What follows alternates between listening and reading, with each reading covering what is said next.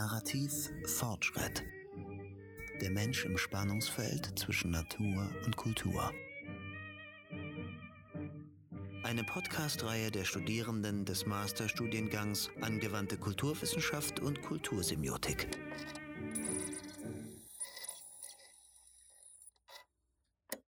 Folge 9. Naturbegriff. Natur im Auge des Menschen. Produziert von Feralbo Mustafa und Roxan Vierhaus. Als Gast Installationskünstler Andreas Greiner. Was ist Natur? Jeder hat eine Antwort darauf, doch selten ist es die gleiche. Wie kommt es, dass man Natur nur schwer ohne Kontrastierung zu anderen grundlegenden Konzepten definieren kann? Ein besseres Verständnis für das transzendente Konzept Natur wollen wir mit Hilfe eines Blickes in die Vergangenheit bekommen. Sinn macht auch dieser Ansatz jedoch nur, wenn ausgestattet mit einem passenden Gegenüber, den verschiedenen Facetten der Natur in der Gegenwart. Wir möchten euch in diesem Podcast einen kurzen Überblick geben über die Bedeutung des Wortes Natur. Einmal, wie der Begriff in den letzten grob 2000 Jahren zu dem geworden ist, was wir heute unter Natur verstehen, aber auch, wieso es heute noch so schwierig ist, eine einwandfreie Definition von Natur zu finden. Die Definition von Natur im Duden ist schon außergewöhnlich lang und komplex mit sechs verschiedenen Deutungsweisen.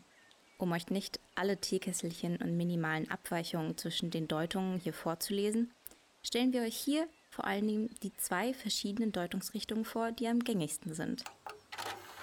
Erstens, alles, was an organischen und anorganischen Erscheinungen ohne Zutun des Menschen existiert oder sich entwickelt. Oder auch die Gesamtheit der Pflanzen, Tiere, Gewässer und Gesteine als Teil der Oberfläche oder eines bestimmten Gebietes, das nicht oder nur wenig von Menschen besiedelt oder umgestaltet ist. Und zweitens, geistige, seelische, körperliche oder biologische Eigentümlichkeit oder Eigenart von bestimmten Menschen oder Tieren. Oder wiederum die natürliche, ursprüngliche Beschaffenheit bzw. der natürliche Zustand von etwas. Es geht im Grunde also in der ersten Definition eher um die erfahrbare Natur. Das, woran man beim Wort wohl als erstes denkt während es bei der zweiten Definition um metaphysische Eigenschaften von Dingen oder Personen geht, ihrer Natur im symbolischen Sinne quasi. Beide Definitionen hängen natürlich zusammen und ändert sich die eine, wird sich auch sicherlich die andere verändern. Jedoch wollen wir uns trotzdem in diesem Podcast zunächst eher mit der Entwicklung des ersten, physischen und gängigeren Konzepts von Natur befassen. Das Konzept, was wir nun also erkunden wollen, ist das, was in uns Bilder von Wäldern, Bergen, Gewässern, Pflanzen und Tieren oder ähnlichem hervorruft. Eigentlich doch ganz klar. Wenn man die Leute um sich herum jedoch zu ihrer Definition von Natur befragt, können sehr unterschiedliche Antworten dabei herauskommen. Ja, mit Natur verbinde ich Erholung, Entspannung, Abschalten, aber auch Betrachten von Schönheit, also das Erste, was natürlich in meinen Kopf kommt, ist die Farbe Grün. Alles ist grün und blau, also Wasser und Pflanzen und Bäume. Ähm, Natur verbinde ich mit gesund sein, draußen sein, frische Luft atmen, irgendwie auch sportlich aktiv sein, also Fahrrad fahren oder Spikeball spielen, ähm, ja, Sachen draußen machen. Erinnerungen kommen natürlich auch viel hoch. Ähm, an, wenn ich mit meiner Familie im Urlaub war. Also sei es jetzt in, in den Bergen, Wandern, viele Bäume, dann auch die Baumgrenze, wo eben keine Bäume mehr wachsen. Oder an Seen oder am Meer, also Strand. Obwohl ich ähm, die Berge eher mit diesem klassischen Bild von Natur verbinde, als jetzt große, weite See. Mm, Natur ist für mich alles, was den Naturgesetzen folgt. Also, das so ziemlich alles lässt sich beschreiben mit Zahlen, Gleichungen und äh, Mustern. Ein einfaches Beispiel ist dafür ähm, die Anzahl der Blütenblätter. Die folgen ja äh, den Fibonacci-Zahlen sehr oft. Genau, und solche Verhaltensweisen, Muster sind für, ist für mich Natur. Nicht-Natur wäre dann eben halt alles, was dem nicht folgt. Also keine Ahnung, so psychologische Einflüsse, geistliche Einflüsse oder klar, künstliche Sachen, die erschaffen wurden. Ich assoziiere mit Natur ähm, ja, Reinheit. Damit meine ich, dass alles, was in der Natur ist, geht sozusagen wieder zurück oder bleibt in der Natur, geht zurück in die Natur, kommt aus der Natur. Also es ist wie ein Kreislauf und alles, was in diesem Kreislauf ist, ist für mich halt irgendwie natürlich und auch vor allem in einer gewissen Art und Weise rein, weil es immer wieder verwendet wird oder weil es halt ja nichts Chemisches ist oder nichts von Menschen hergestelltes. Die Natur ist für mich rein.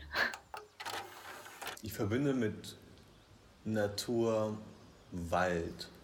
Ich bin aufgewachsen auf einem Dorf und äh, bin oftmals einfach durch die Wiesen und Wälder gelaufen. Und äh, das verbinde ich mit Natur, gerade wenn du mich jetzt so fragst. Ähm, ja, genau, also hauptsächlich Wind in den Bäumen, würde ich sagen. Ich muss an die Anfangsszene von Der Spiegel von Tarkovsky denken, also dem Andrei Tarkovsky, russischer Regisseur. Und äh, er hat genau so eine Szene, wo genau das so gezeigt wird. Und das ist eine wunderschöne Szene und deswegen musste ich daran denken, weil es einfach eine, es ist wunderschön eingefangen, die Natur da ja, nee, am Anfang. Genau, also vielleicht ist es auch nicht meine, meine Idee, sondern die Idee von Tarkowski, die ich jetzt übernehme. Der Berliner Künstler Andreas Greiner hat sich in seinen Ausstellungen schon oft mit dieser Frage beschäftigt. Und seine spontane Antwort auf diese Frage lautet, ich glaube, dass ich immer mehr zu dem Punkt komme, wo ich sage, dass, dass eigentlich alles Natur und alles nicht Natur ist. Also, dass diese Grenze zwischen Natur und Nicht-Natur heutzutage ist ja so, dass der klassische Konterpart, also das, was klassischerweise nicht Natur war oder sein soll, nämlich das, was der Mensch macht, das, das kulturelle Schaffen, ähm, dass unsere Aktivität ja direkt oder indirekt fast jeden Winkel dieser Erde irgendwie beeinflusst und gestaltet und, und dadurch auch überall ähm, ein Stückchen Mensch drin steckt. Aber in, in, in, mir steckt ja auch ganz viel Baum zum Beispiel, weil der Baum, der gibt mir ja ähm, den Sauerstoff, den ich brauche, um meine Nahrung zu zerlegen und ähm, daraus dann wieder Energie zu ziehen. Und ja, es ist halt, ist halt alles ein, ein bisschen verwobener ineinander und ich glaube, der Sache werden wir uns jetzt zunehmend bewusst und ähm, damit ist dann auch so eine klassische, klassische Trennung, so wie man sie sich halt als kleines Kind sich vorstellt, nicht mehr so einfach. Wie man sieht, gibt es mehr als eine richtige Definition von Natur. Die Grenzen vom Naturbegriff zu finden, ist darum schwieriger, als man denkt. Typischerweise wird Natur einem anderen Konzept entgegengestellt, um definiert zu werden.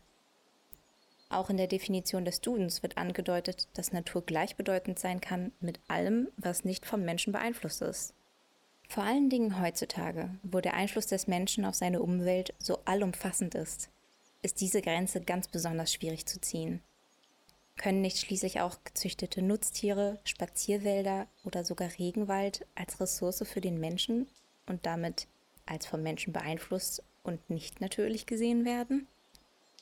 Und andersherum, sind nicht auch wir Menschen nichts weiter als ein selbstreflektierendes Säugetier und eigentlich auch Teil der Natur? Das Konzept Natur ist etwas, was man nur schwer rein über die Definition im Duden verstehen kann. Weshalb wir euch mit diesem Podcast mit auf eine Reise nehmen, um die Vergangenheit des Begriffs beleuchten und die Schwierigkeiten bei der Definition ergründen zu können. Das erste Konzept, welches wir euch vorstellen wollen, um den Begriff Natur besser einordnen zu können, ist der des transzendentalen Reflexionsbegriffes. Unter dem transzendentalen Reflexionsbegriff versteht man einen Prozess bzw. eine Handlung, in der man eine bestimmte Vorstellung mit den Bedingungen ihrer Möglichkeit zusammenbringt.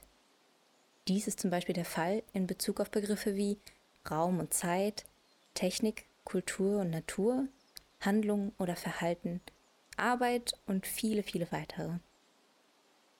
All diese Begriffe verbindet, dass sie sich nicht direkt auf Gegenständliches oder Reales beziehen, sondern einen indirekten Gebrauch haben. Und trotzdem hat Natur als transzendentaler Reflexionsbegriff keinen theoretischen, sondern eher einen praktischen Weltbezug. Natur ist nichts Greifbares, aber hängt doch immer stark von unseren Erfahrungen mit unserer Umwelt zusammen. Alle Begriffe überhaupt sind reflektierte, das heißt in das logische Verhältnis der Vielgültigkeit gebrachte Vorstellungen. Allgemeinbegriffe sind laut Kant also allenfalls in dem Sinne Reflexionsbegriffe, als dass sie Ergebnisse einer Reflexion sind. Eine Reflexion im Sinne eines logischen Begriffsbildungsverfahrens. Natur sehen wir vor unserem inneren Auge nicht als einen spezifischen Gegenstand. Wenn wir versuchen, Natur zu visualisieren, sieht jeder ein Bild zusammengestellt aus unseren eigenen Erfahrungen mit der Natur. Ähm, ja, das ist absurd, ne? Also wie, wie flexibel eigentlich Sprache ist. Dass es tatsächlich möglich ist, sich zu unterhalten miteinander und wohl wissend, dass die andere Person unter dem, was man sagt, sich mit einer hohen Wahrscheinlichkeit etwas leicht anderes bis sehr anderes vorstellt.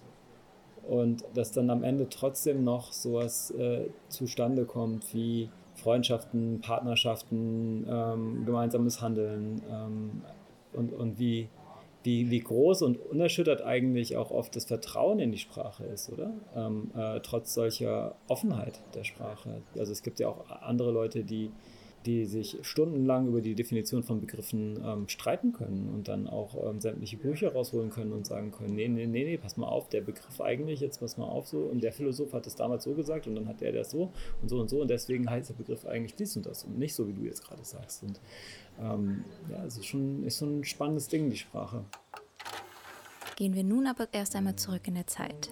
In der Naturphilosophie werden meist vier prägende Phasen für die Entwicklung des Naturbegriffs betrachtet die antike, mittelalterliche, neuzeitliche und die moderne Phase.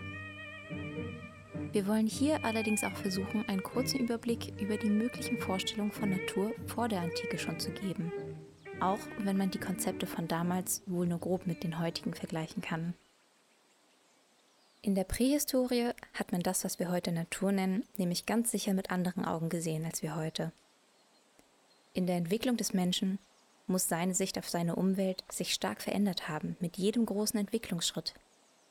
Dem Übergang vom Beutetier zum Jäger, vom Nomaden zum sesshaften Siedler in Gemeinschaften oder gar Königreichen. Im Allgemeinen lässt sich aber sagen, dass Menschen die Natur wohl weniger als etwas vom Menschen getrenntes gesehen haben als wir heute. Sie war zwar in gewisser Hinsicht auch ein Feind des Menschen, vor dem er sich in ständigem Kampf schützen musste, jedoch auch seine Lebensgrundlage.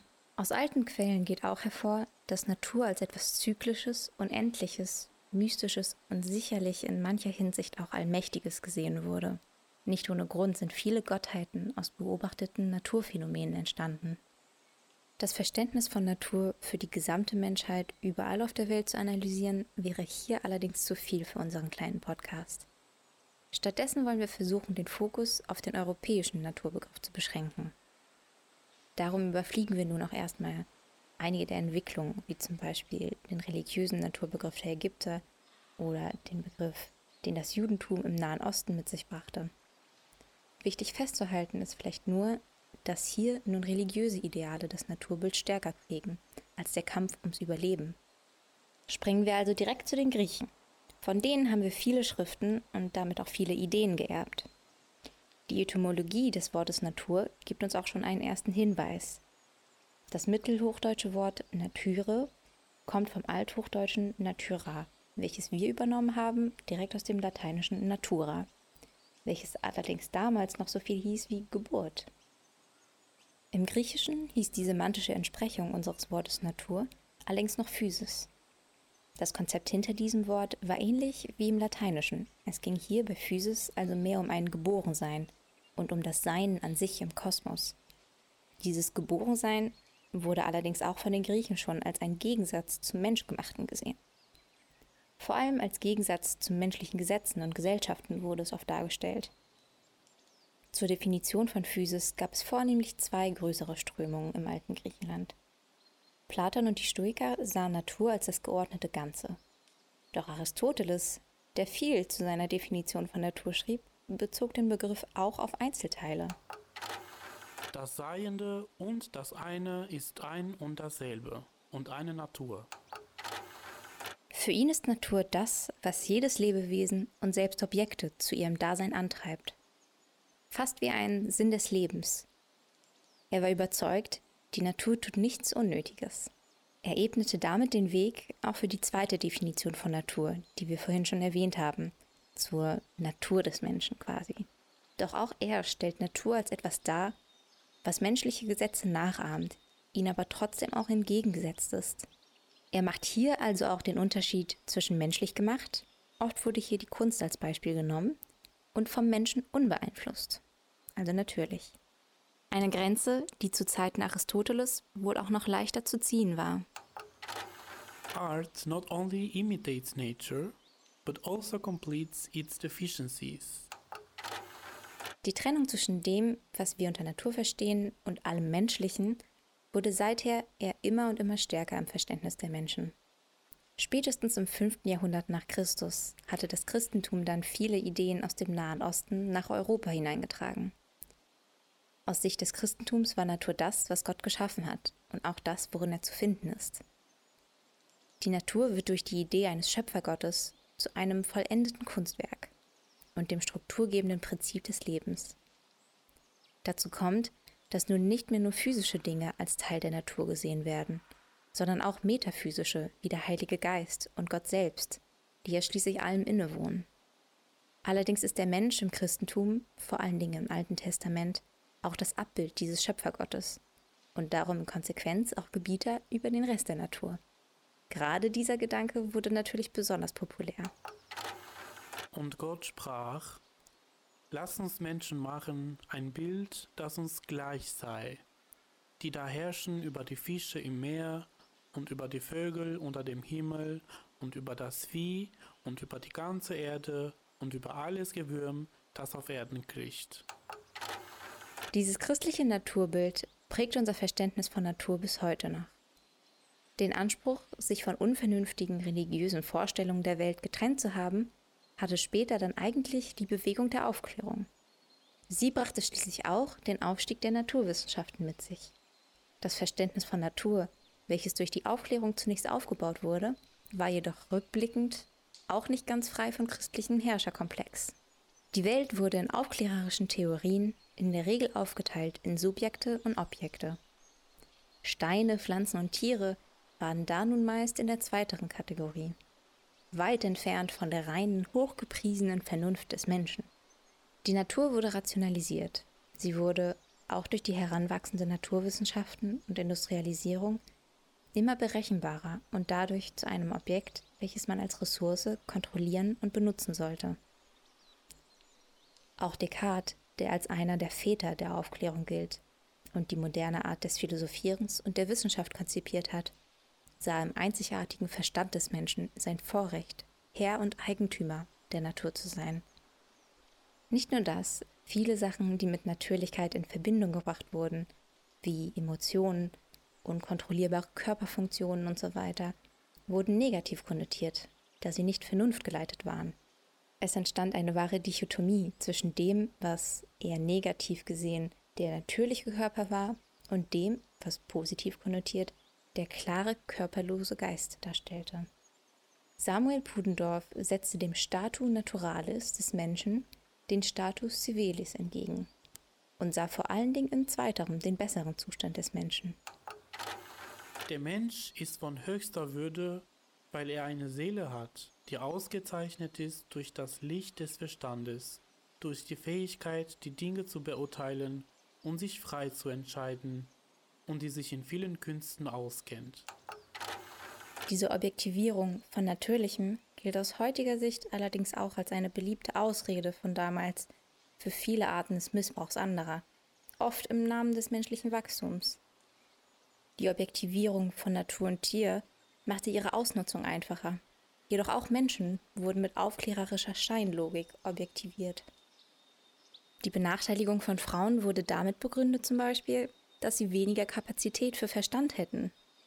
Noch schlimmer und weitreichender waren jedoch die Folgen der Idee, dass andersartige Menschen auch zu anderen Menschenrassen gehörten, denen das Vermögen für den Verstand auch teilweise gänzlich abgesprochen wurde. Kolonialismus und selbst noch die nationalsozialistische Rassenlehre sind auch heute noch eine indirekte Folge der Entmenschlichung mancher Menschen, die auch teilweise durch die Aufklärer bestärkt wurde. Auch heute gilt diese traditionelle aufklärerische Definition von Natur größtenteils immer noch. Vor allen Dingen, wenn man aus einem wirtschaftlichen oder unter Umständen auch aus einem naturwissenschaftlichen Blickwinkel auf das Wort Natur schaut. Natur ist so in seiner Gesamtheit ein zweckfreier, passiver Körper, der den Naturgesetzen unterworfen ist und der vom menschlichen Bewusstsein erforscht, erkannt und beherrscht werden kann und sollte. Ebenso wie schon bei den Griechen wurde auch in der Aufklärung hauptsächlich die Kultur als Gegenpol zur Natur diskutiert. Diese krasse Distanzierung von Natur wurde also durch die Aufklärung im Grunde schärfer denn je. Ein Wandel, der auch damals schon vielen der Denkern und Künstlern und auch einigen der Aufklärern selbst nicht so recht passte. Die Zerlegung und Betrachtung der Natur in ihren Einzelteilen, meinten die Romantiker, nehme den Blick für die Gesamtheit und all ihre Zusammenhänge.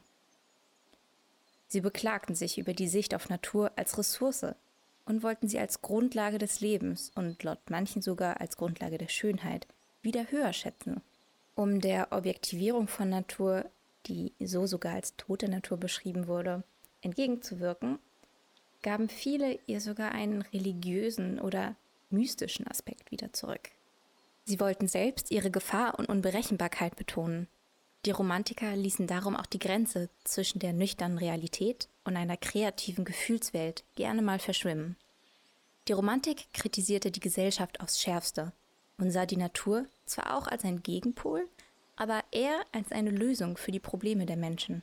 Der Status Naturalis des Menschen wurde hier also zum Ziel erklärt. Die Natur war die Umgebung, in der der Mensch sich frei entfalten konnte und zu einem guten, natürlichen und ursprünglichen Zustand zurückkehren konnte. Es wurde manchmal auf aus heutiger Perspektive merkwürdigste Art und Weise versucht, die Natur als Gegenmittel für die Leiden der modernen Gesellschaft einzusetzen. Denn wie genau dieser perfekte natürliche Zustand aussehen sollte, das war auch den Romantikern scheinbar noch schleierhaft aus der Zeit der Romantik, wo Bücher geschrieben worden sind, wie gehe ich natürlich mit meinem Hund und meiner Familie spazieren. Weil da die Vorstellung ganz äh, äh, dominant war, dass man durch die Industrialisierung und durch die äh, Verstädterung und durch, durch diese kulturelle Isolation des Menschen von seiner äh, ursprünglichen Umwelt ähm, sich so stark eben von der Natur entfernt hat, dass man das wieder erlernen muss, sozusagen, ähm, zu, zu seiner eigenen Natürlichkeit. Da zu dieser Zeit auch die Industrialisierung nun schon Fahrt aufgenommen hatte und dadurch, beziehungsweise auch im Allgemeinen durch den technischen Fortschritt und die Verstädterung, schon viele Naturlandschaften sichtbar durch den Menschen verändert wurden, wurden auch hier erste Stimmen laut, die sich für den Schutz der Natur vor dem Menschen einsetzten. Auch spätere Bewegungen wie der Utilitarismus oder der Naturalismus brachten Argumente hervor, die für den Schutz der Natur standen. Oder auch verschiedene Wissenschaftler, wie unter anderem Alexander von Humboldt, die die negativen Auswirkungen des Menschen auf seine Umwelt dokumentierten und anprangerten, auch damals schon. Spätestens seit den 60er Jahren kommt zu diesem Gedanken des Naturschutzes auch noch hinzu, dass man sich der Begrenzung der natürlichen Ressourcen immer stärker bewusst geworden ist. Seitdem wird uns das Dilemma auch immer deutlicher, in welches uns das objektivierte und auch sehr anthropozentrische Naturbild gebracht hat.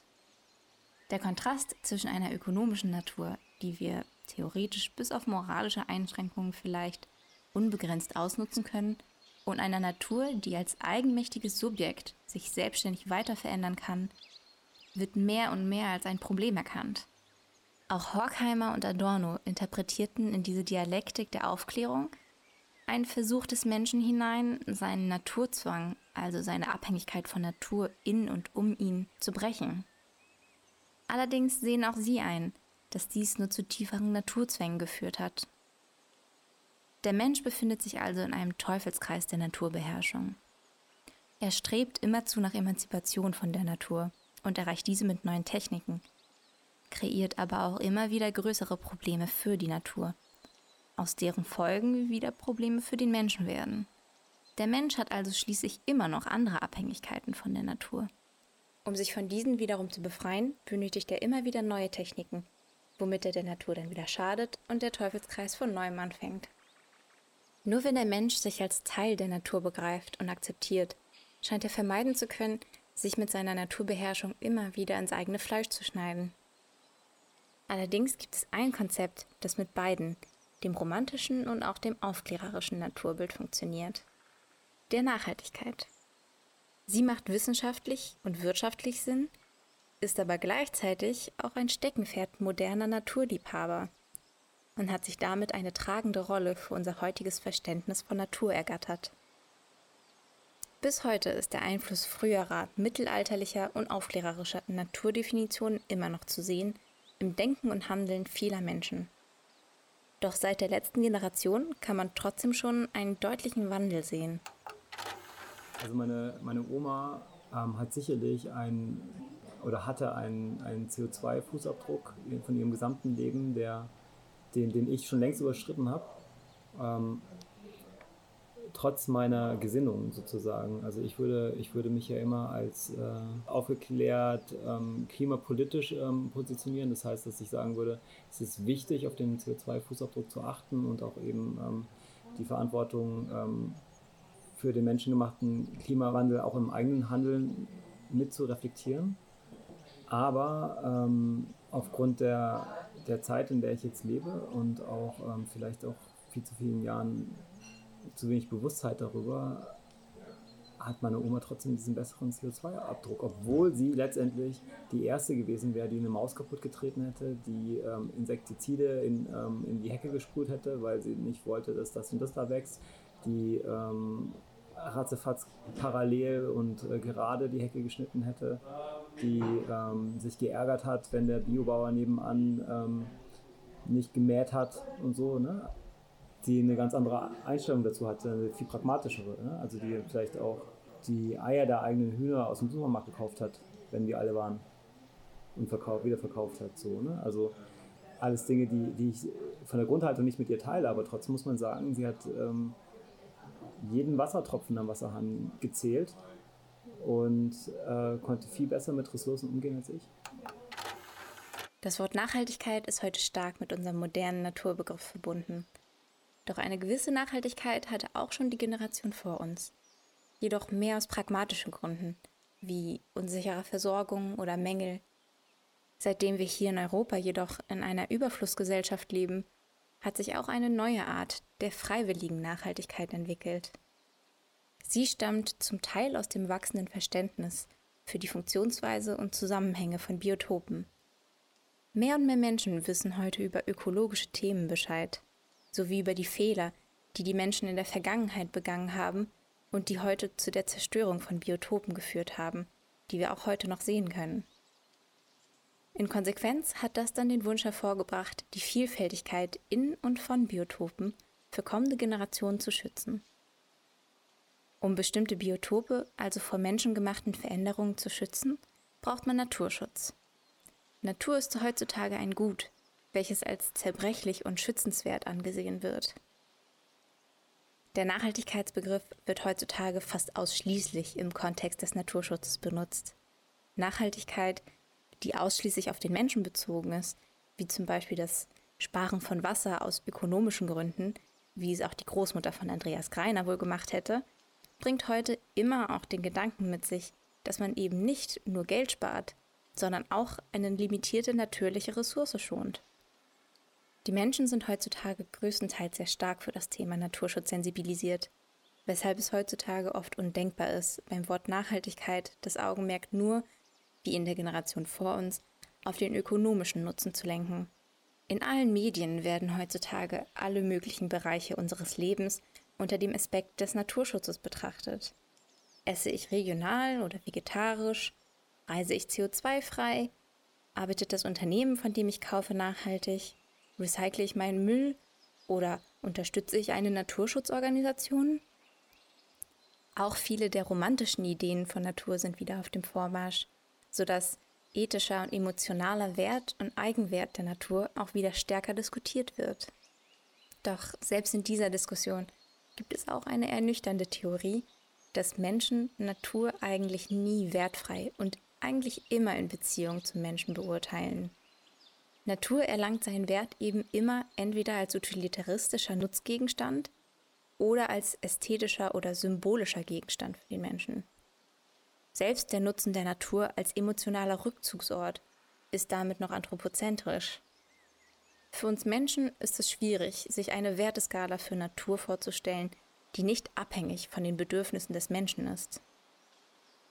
Wie schon erwähnt, ist aber trotzdem auch heute noch das aufklärerische Naturbild in unserem Denken stark verankert. Die Natur als Gesamtheit zweckfreier, ausgedehnter Körper, die den Naturgesetzen einfach unterworfen sind. Die Natur als Ressource für den Menschen ist schließlich auch ein Grundpfeiler des Kapitalismus. Aus der einen Perspektive, der des Naturschutzes, ist der Mensch eher ein Teil der Natur und auf komplexe Art und Weise mit ihr verbunden. Von der anderen Seite aus gesehen ist der Mensch von ihr getrennt und ihr meist auch überlegen. Ein älteres, aber dadurch nicht weniger relevantes Naturverständnis. Wer hat also recht? Muss der Mensch in Zukunft logischerweise als Teil der Natur, als einfaches Säugetier definiert werden? Und welche anderen Grenzen können wir sonst finden, die uns helfen können, das Wort Natur wieder mit einer Bedeutung zu füllen? Es gibt viele flexible Grenzen für den Naturbegriff und es gibt gute Argumente für viele verschiedene Sichtweisen. Noch schwieriger wird es aber, wenn man versucht zu ergründen, wo die Grenze zwischen natürlichem und künstlichem liegen soll. Für Rousseau schien der Unterschied zwischen menschengemacht und natürlich damals noch eigentlich recht klar. There are no ineffaceable characters except those engraved by nature. And nature makes neither princess nor rich man nor great lords. Und natürlich, die kulturellen Prinzipien, die der Mensch sich selber schafft, werden auch nie zu natürlichen Prinzipien in diesem Sinne werden. Im Umkehrschluss kann man aber sagen, dass es also laut Rousseau Dinge gibt, die der Mensch nicht beeinflussen kann, weil sie eben natürlich sind. Doch seit Rousseau sind die Naturbeherrschung und unser Verständnis von Natur gleichermaßen gewachsen. Dadurch haben sich die Bereiche, die der Mensch kontrolliert und beeinflusst, verbreitet und auch verfestigt. Aber ebenso auch unser Verständnis dafür, wie weitreichend die Konsequenzen unserer Aktivitäten sind. Diese zeigen uns, dass selbst das Wetter nicht unberührt geblieben ist. Als gänzlich unbeeinflusst vom Menschen kann heutzutage im Anthropozän auf unserem Planeten wahrscheinlich nur noch der Erdkern und vielleicht auch noch Teile der Tiefsee gelten. In jedem anderen Bereich auf der Erdkruste kann man heute wohl den Einfluss des Menschen noch nachweisen. Sei es durch Plastikpartikel im Wasser, durch andere Chemikalien in der Luft, Temperaturveränderungen oder auch Folgen der stärkeren Ozoneinwirkung. Die Wege, auf denen wir unseren Planeten beeinflussen, sind oft subtil und nicht auf den ersten Blick erkennbar, aber haben für die meisten Biotope auf lange Sicht sehr negative Auswirkungen. Nun ist diese Sicht natürlich eine extreme Interpretation von diesem Begriff Einfluss des Menschen. Doch selbst wenn man versucht, die Grenze dort zu ziehen, wo sie zum Beispiel auch die Griechen wohl eher gesehen hätten, also dass menschlich hergestelltes künstlich ist und das natürlich geborenes natürlich ist, wird es trotzdem schwierig. Für die Griechen war das Überschreiten dieser Grenze eindeutig unmöglich.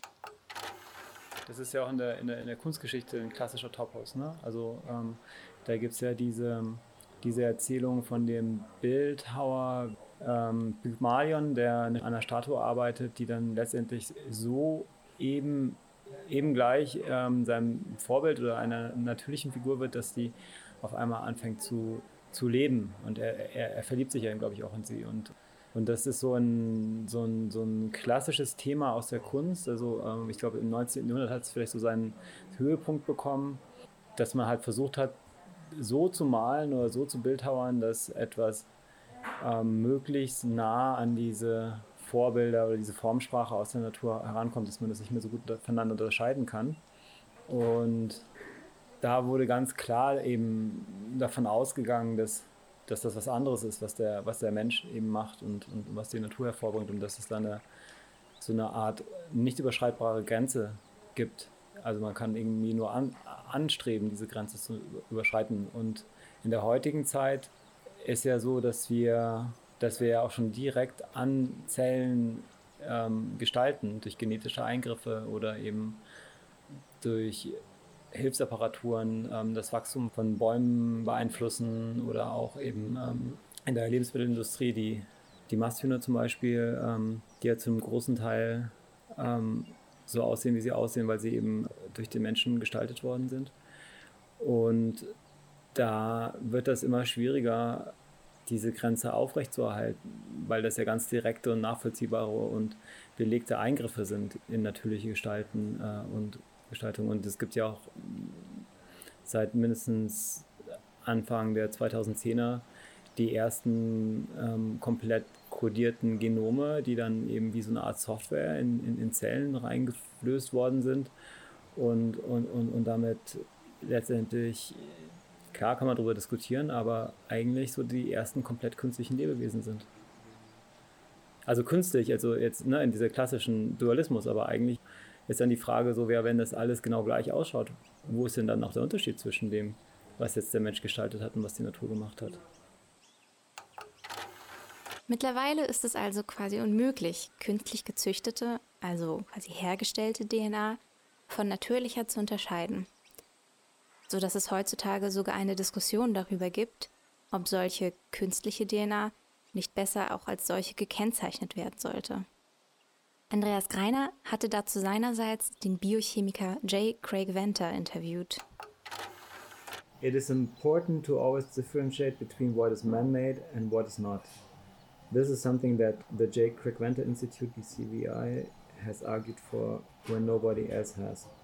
Anyone that makes synthetic life should watermark the DNA like we did so that people will know the history of it.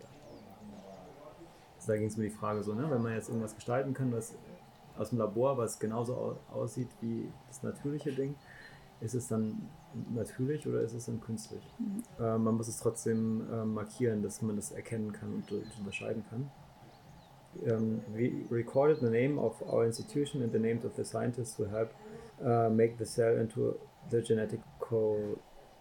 No one who studies this synthetic organism and reads the literary quotes will mistake it for anything that occurred naturally through evolution. Und ja, das hat er gesagt. Okay. Und ich habe ihn gefragt, and if there is a difference, what is the status of design that is indistinguishable from non-design? Design und Non-Design, künstlich hergestellt oder natürlich entstanden. Die Grenzen verschwimmen immer weiter. Und Andreas Greiner ist nicht der einzige Künstler, der sich mit dieser Grenze auseinandersetzt. Und nicht nur Künstler müssen sich heutzutage wieder häufig mit dieser Grenze des Naturbegriffs beschäftigen. Auch juristisch spielt diese eine neue Rolle, da durch Tier- und Naturrechte neue juristische Fragestellungen entstehen. Da kann man sich auch mal fragen, so muss ein Künstler immer ein Mensch sein? Ne? Also wenn ein Tier ein Werkzeug benutzt und damit was herstellt, ist es dann nicht auch Künstler oder Künstlerin oder da gibt es auch ein Kunstwerk, ich weiß nicht, ob ihr das kennt, da ist so der Gedanke, dass es einen sich selbst verwaltenden Wald gibt, also der über so eine Art Aktienmodell letztendlich Gewinne erzielen kann und dann weiter zukaufen kann und dann wachsen kann und sich irgendwie auf irgendeine Art und Weise juristisch dann selbst gehört. Aber ähm, genau, aber das ist dann eben total schwierig und da, da wird es nämlich dann auch interessant, also wenn es gerade um diese rechtlichen Fragen geht, ähm, weil wir natürlich das Recht, ähm, das wir momentan schreiben als Menschen, hauptsächlich ähm, beziehen auf uns. Und ich glaube, es gibt nur ein paar wenige Ausnahmen, ähm, zum Beispiel, ich glaube, Ecuador hier hinten, die haben ähm, die Natur als Entität aufgenommen ähm, in, ihr, in ihr Grundrecht. Und das, das müsste man tatsächlich überdenken, wie man das eben ähm, in der heutigen Zeit neu denken könnte und neu definieren könnte und dann auch implementieren. Also und da sind gerade eben diese, diese wirtschaftlichen Faktoren, glaube ich, sehr wichtig. So, ne? Also wenn das, wenn unsere Geldkreisläufe so laufen oder so geregelt sind, dass sie am Ende nur unseren Bedürfnissen zu Genüge werden, dann ähm, fällt da was weg, was dann letztendlich wieder auf uns negativ zurückkommt, vielleicht auch, aber auch eben am meisten erstmal ganz viel nichtmenschliche Le Lebewesen. Ja, und dann halt auch in so, in so Verfassungen eben der, der Länder und der Gemeinschaften, die wir so bilden. Dass wir da halt eben diesen Begriff der Gemeinschaft größer denken und weiterdenken. Dass sich die Leute immer mehr mit diesem Thema beschäftigen, zeigt uns, dass das Thema unserer Naturdefinition heute relevanter ist denn je. Es bietet die Möglichkeit, Klima, Natur und sogar Tierschutz philosophisch und rechtlich zu legitimieren. Doch auch die griechische Methode, künstlich und natürlich voneinander zu unterscheiden, ist heutzutage schwierig und wird in Zukunft auch immer und immer schwieriger werden. Wenn wir jetzt aber sagen, dass unser Denken, unser Reflektieren und all das natürlich sind, dann ist auch das, was im Digitalen da repräsentiert wird, eine Repräsentation von Natürlichkeit. Würde das dann aber auch nicht bedeuten, dass es nichts Unnatürliches geben kann? Was wäre denn dann noch unnatürlich? Ja, genau. Also das, das, das, das, das war ja anfangs, da habe ich jetzt gesagt, dass ich immer mehr zu dem Punkt komme, wo ich mir denke, so, ja, eigentlich so ein, so ein Plattenbau und eine schöne Betonstraße mit einem holprigen Gehweg daneben und so. Ist das nicht letztendlich sowas wie eine Art Greifarm eines Schleimpilzes auf einer Petrischale, der sich gerade nach einem Stück Kartoffel ähm, ausgestreckt hat? So, also ist das nicht einfach ein Ausdruck eines Dranges, eben äh, weiter im Prozess sein zu wollen, weiter irgendwelche Umgestaltungsprozesse fortzuführen?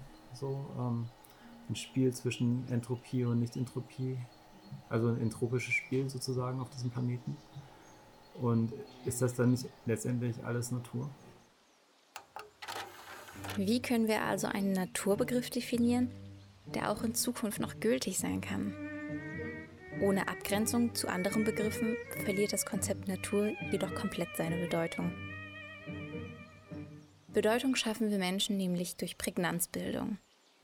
Wenn wir etwas wahrnehmen, selektieren und interpretieren wir automatisch eine Bedeutung in das Gesehene hinein. Laut Ernst Cassirer machen wir dies in vier Schritten.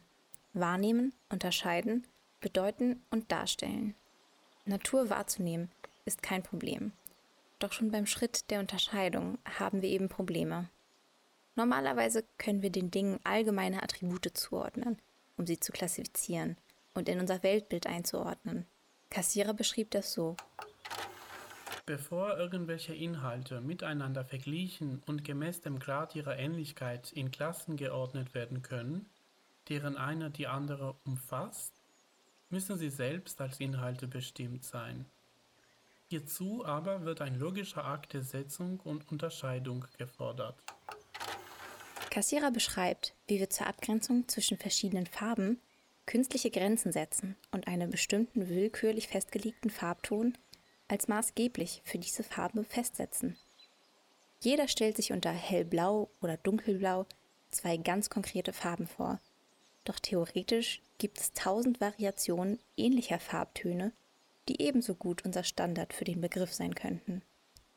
Auch hier ist die Grenze zwischen hellblau und dunkelblau, also selbst helltürkis und dunkelviolett im Grunde fließend, was uns aber nicht davon abhält, kollektiv halbwegs übereinstimmend die Grenzen setzen zu können. Im Allgemeinen definieren wir den Begriff Natur also immer mit einer Gegenüberstellung zu etwas anderem. Natur ist das, was nicht vom Menschen beeinflusst ist, oder Natur ist das, was nicht menschengemacht ist, oder viele andere.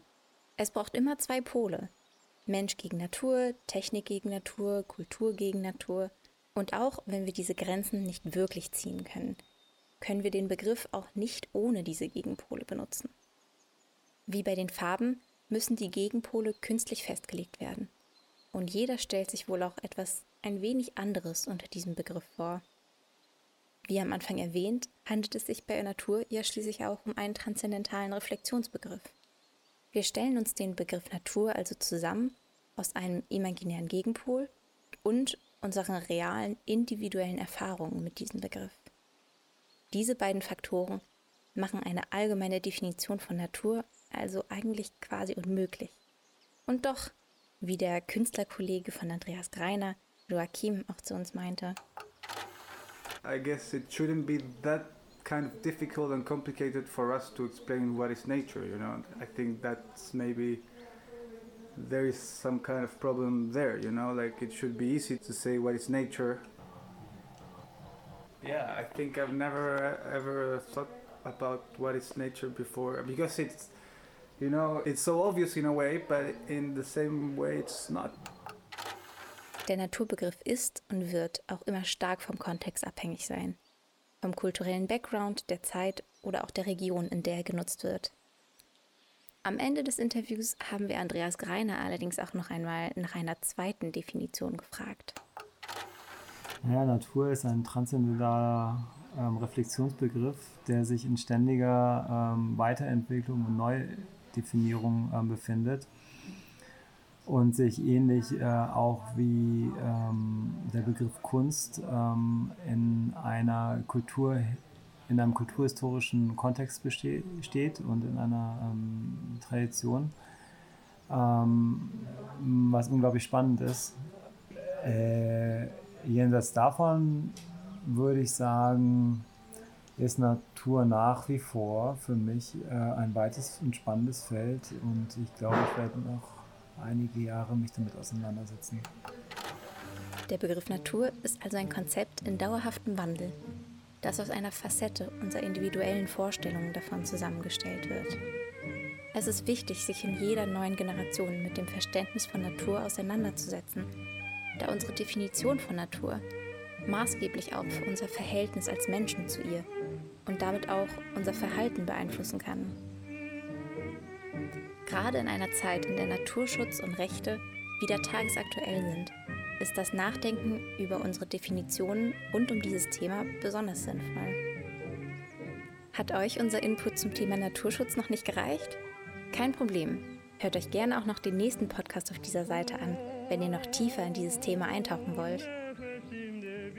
Im Gespräch mit Andreas Greiner haben wir auch viel über seine Kunst und seine letzte Ausstellung und sogar das Verhältnis zwischen KI und Natur geredet.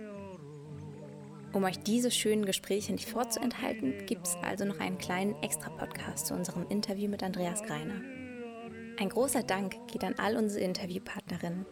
Danke Andreas, Alicia, Elisa, Linda, Emil, Mirko und Jean-Marc. Und zum Schluss danken wir auch euch fürs Zuhören. Bis zum nächsten Mal. Berlin, November 2020. Sprecher Nico Holonitsch